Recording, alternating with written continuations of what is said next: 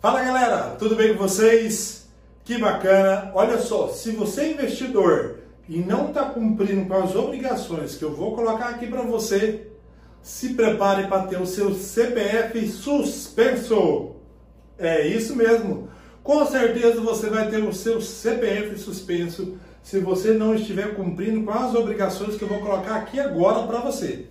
Eu me chamo Danilo Silva, sou contador, sou consultor e sou general do reino. Estou aqui hoje para bater um papo com você que é investidor. Vamos lá. A Bolsa de Valores tem recebido nos últimos anos muitos investidores Investidores esses com anseio de aumentar suas rendas ou de se tornar a renda principal. Isso é muito bacana, isso é muito bem-vindo. Só que muitas vezes esses investidores esquecem de cumprir algumas obrigações acessórias. Danilo, o que é isso? Obrigações acessórias. Obrigações que a legislação impõe. Vamos lá. Se você é investidor, você é obrigado a declarar o imposto de renda.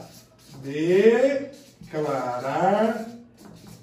imposto de renda. Aí você deve estar se perguntando, mas Danilo, eu fechei com prejuízo, eu só apliquei um real. Não tem problema. Qualquer investimento na Bolsa de Valores, mesmo que seja de um real, você se torna obrigado a fazer a declaração de imposto de renda. Mas antes de fazer a declaração de imposto de renda, você precisa de fazer esse carinha aqui, ó, mensalmente. Você precisa de fazer a apuração, apuração mensal Apuração mensal dos investimentos. Sim, você precisa fazer apuração mensal dos investimentos para apurar se teve lucros ou prejuízos. Isso mesmo, pessoal. Você precisa de apurar para ver se teve lucros ou prejuízos. Se teve lucro, dependendo do valor do lucro, para efeito de imposto de renda, apurar o ganho, tá, pessoal? pagar o imposto de renda. Se teve prejuízo, não há que se falar de pagamento de imposto de renda.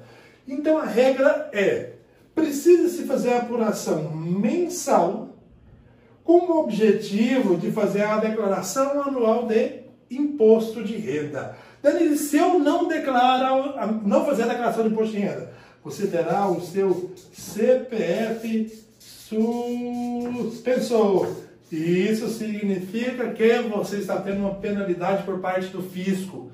Significa que as suas, os seus investimentos, a sua movimentação bancária pode em qualquer hora paralisar, porque você está com seu CPF suspenso. Então, quem é investidor na Bolsa de Valores precisa ficar atento a essas obrigações. E olha só, pessoal, um ponto que eu quero deixar aqui muito interessante. Se vamos imaginar aqui que em 2021 você fechou o ano com prejuízo, certo?